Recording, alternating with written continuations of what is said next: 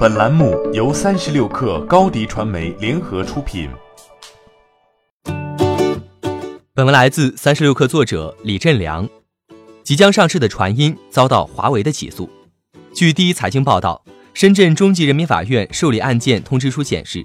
九月二十三号，华为诉深圳传音控股股份有限公司、深圳传音制造有限公司、深圳市泰恒诺科技有限公司、惠州艾弗拓科技有限公司。深圳市智讯科拓科技有限公司、重庆传音科技有限公司著作权权属侵权纠纷一案已经立案。第一财经援引知情人士称，传音部分机型开机画面使用了华为的画面，诉讼金额在千万元级别。千万级别的金额并不大，但该案之所以引人注目，是因为传音马上就要上市了，九月三十号起就要在上交所挂牌交易，证券简称为传音控股。证券代码为六八八零三六，IDC 数据显示，二零一八年公司手机出货量一点二四亿部，全球市场占有率达百分之七点零四，在全球手机品牌厂商中排名第四，非洲市场占有率高达百分之四十八点七一，排名第一，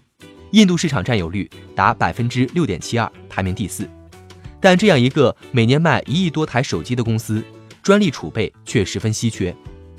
该公司招股书显示，传音及其子公司已取得国家知识产权局在中国境内拥有的专利共计六百三十项，其中发明专利九十七项，实用新型专利三百八十五项，外观设计专利一百四十八项。作为对比，小米仅在二零一七年一年申请的数量就达到六百六十四件，超出传音的总量。华米、欧威这些大厂的专利储备量都在万件以上。华为专利数量更是达到十万件以上。当前，传音正在不断提高智能机占比。该公司招股书中提到，二零一九年一到六月，公司智能手机销量为一千六百五十七万台，功能手机销量为三千八百一十五万台，智能机销售量及销售金额占比均在不断上升。而随着传音向智能机市场倾斜，势必要增加专利储备来进行市场竞争，同时预防潜在的专利诉讼。传音在招股书中也提到了专利诉讼的风险。二零一九年六月末、二零一八年末和二零一七年末，公司财务报表所示预计负债项目余额分别为人民币八点一七亿元、七点四五亿元和五点三五亿元，包括售后质保费和专利使用费。其中的专利使用费便是指传音销售的自有品牌手机，可能存在未获授权情况下使用第三方标准专利。按照未来可能支付的金额计提。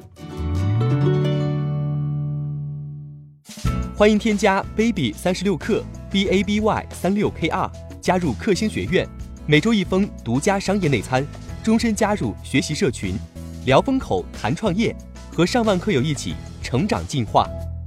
高迪传媒，我们制造影响力。商务合作，请关注新浪微博高迪传媒。